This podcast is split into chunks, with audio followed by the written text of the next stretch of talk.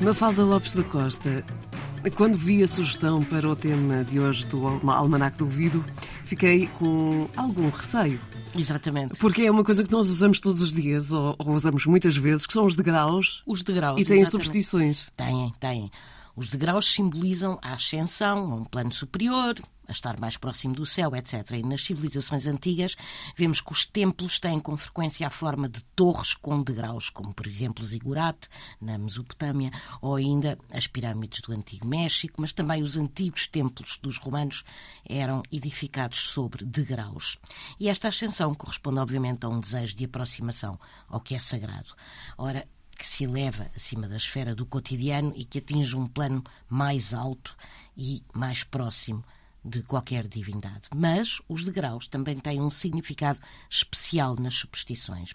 Diz quem sabe que as jovens solteiras não devem subir os degraus dois a dois, porque se o fizerem terão um casamento apressado.